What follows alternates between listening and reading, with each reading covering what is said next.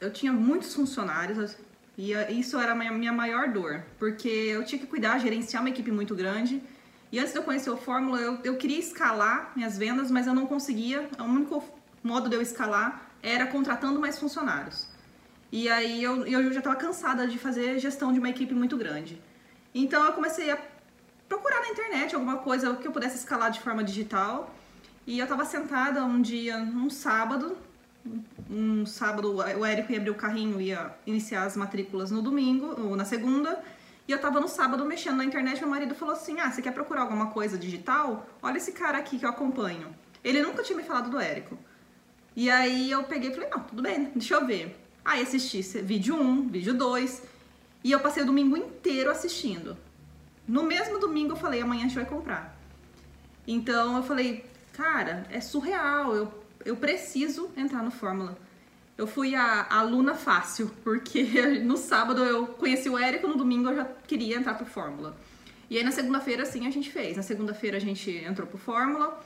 É, assim que eu recebi o acesso, eu já comecei a estudar, igual o Érico fala, né? Ó, se tranca, pega alguns dias, reserva sua agenda, assiste tudo para você aterrizar a informação. E eu fiz isso. Eu passei dias, aquela semana toda, madrugada, assistindo Fórmula, anotando tudo mas eu não sabia o que lançar. A minha ideia era: vou agregar para minha empresa, vou tentar trazer mais clientes para minha empresa de forma digital. E aí a gente tentou fazer alguns vídeos e tal e não, não rolou muito. E eu fiquei fazendo isso durante alguns meses. Chegou em fevereiro, isso eu entrei para Fórmula em agosto de 2019.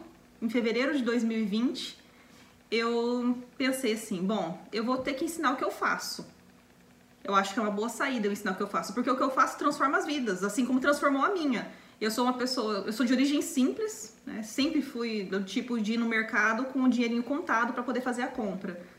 E aí eu falei, bom, se a minha vida transformou, hoje eu consigo ter uma qualidade de vida, uma liberdade financeira, por que, que eu não posso transformar a vida de outras pessoas? Só que aí eu tive um entrave mais uma vez a timidez de ir para as redes sociais, de colocar a cara na frente ali da, da, câmera. Eu falei, meu Deus, como é que eu vou fazer isso? Eu não vou dar conta. E aí eu pensei, bom, se falar sozinha é difícil, eu vou tentar falar em dupla. Meu marido jamais iria para frente das câmeras. E aí eu pensei uma pessoa, um gerente comercial nosso, da nossa área, que tinha muita experiência e ele era muito desenvolto, ele falava muito bem. Falei, bom, eu vou chamar ele para vir para esse projeto junto comigo. E aí a gente faz, divide a expertise, nós dois ali no palco. E aí foi assim, eu chamei ele, na, de bate pronto ele falou, olha, interessante esse projeto, eu não entendi ainda o que que é, mas bora lá, vamos fazer. Eu botava defeito em tudo para eu não fazer.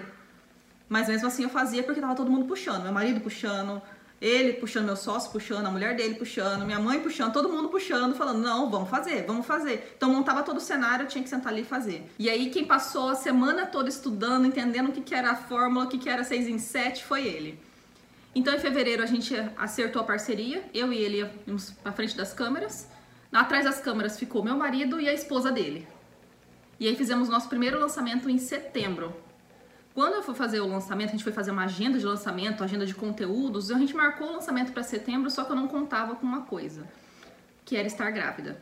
Eu não sabia que eu estava grávida e marquei o lançamento para uma semana antes de eu ganhar neném. E como o Érico diz, não pode mudar a data de lançamento. Marcou, não dá mais ré.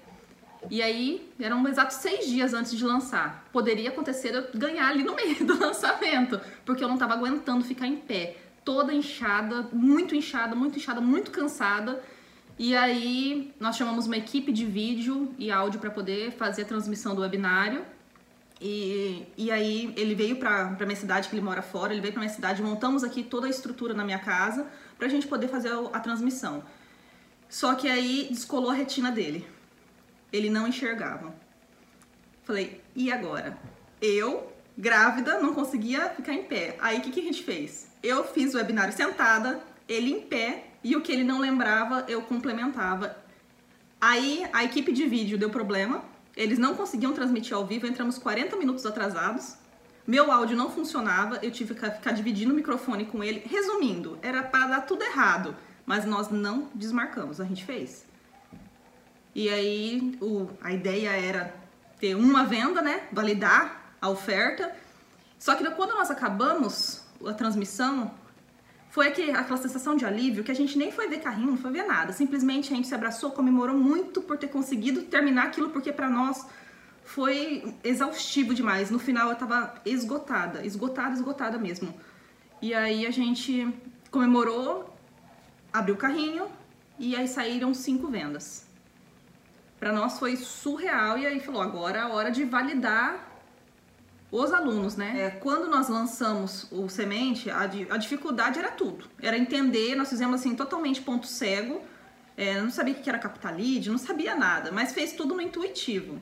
Tanto que nós ficamos surpresos com o resultado, porque nós não sabíamos o que era lead quente, lead frio, e-mail marketing, foi fazendo assim tudo no intuitivo. Depois desse lançamento para o segundo, a gente teve uma queda de faturamento. Então, esse primeiro a gente vendeu cinco, depois nós vendemos dois. Por quê? Quando a gente fez o semente, a base para fazer o semente é muito pequena, né? De tempo de conteúdo. E a gente relaxou. Porque se a gente vendeu cinco lá, sem fazer conteúdo praticamente nenhum, a gente foi pro segundo, mais ou menos capengando com conteúdo até menos do que a gente tinha feito pro semente. E aí a gente vendeu dois. Em janeiro a gente saiu de duas vendas para 19. Aí já foi um uau, falou, bom, funciona. E aí nós fomos pro próximo lançamento. Nesse próximo lançamento, a gente também teve uma queda, que foi quando entrou na pandemia, mas estava tudo bem, a gente estava validando ali. E aí nós fomos para o próximo lançamento, aumentamos de novo o faturamento. Quando a gente chegou no faturamento no lançamento de agosto, que era o sexto lançamento, o nosso produto, né, no meu trabalho, eu consigo fazer antecipação de FGTS. Então, o cliente que ia comprar o nosso produto, a gente financiava para ele através de um produto que eu tenho como correspondente bancária. E aí a gente juntou essas duas potências e aí nós fizemos, saímos de um faturamento de 30 mil para 91 em agosto.